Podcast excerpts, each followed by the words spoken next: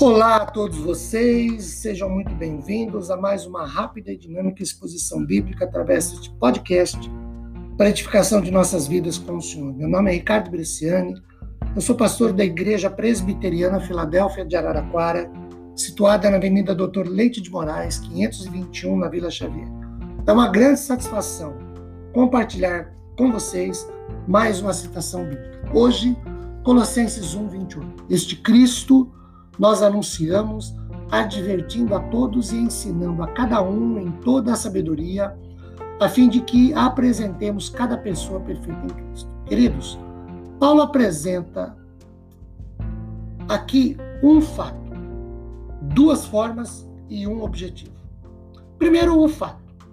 Paulo anunciava, pregava, quer dizer, pregar significa anunciar com autoridade ou com, como arauto.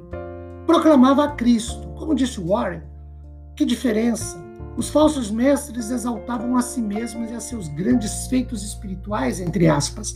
Pregavam um conjunto de ensinamentos filosóficos e tradições humanas, como, por exemplo, os gnósticos, segundo, é, de acordo com Colossenses 2,8. Tenham cuidado para que ninguém venha a enredar-vos com sua filosofia e vãs sutilezas, conforme a tradição dos homens, conforme os rudimentos do mundo e não segundo Cristo.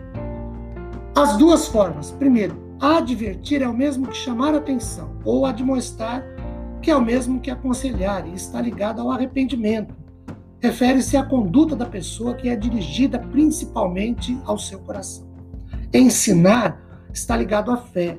Refere-se às doutrinas e é dirigido principalmente ao intelecto. Conforme Warren, não basta advertir as pessoas também devemos ensinar ao recém-convertido as verdades positivas e fundamentais da palavra de Deus e da vida cristã.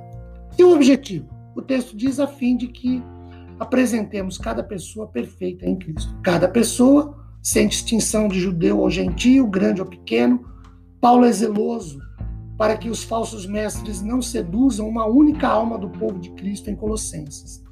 Com a frase perfeita, pessoa perfeita em Cristo ou completa em Cristo é o mesmo que plenamente amadurecido ou crescido na fé.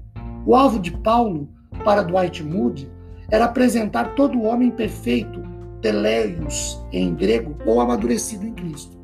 Conforme Warren, o adjetivo perfeito era uma das palavras prediletas dos mestres gnósticos. Descrevia o discípulo que não era mais um novato, mas que havia amadurecido e era plenamente versado nos segredos da religião.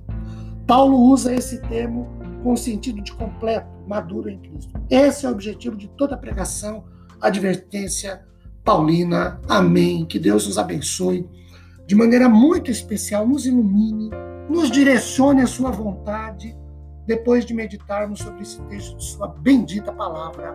Amém, meus queridos.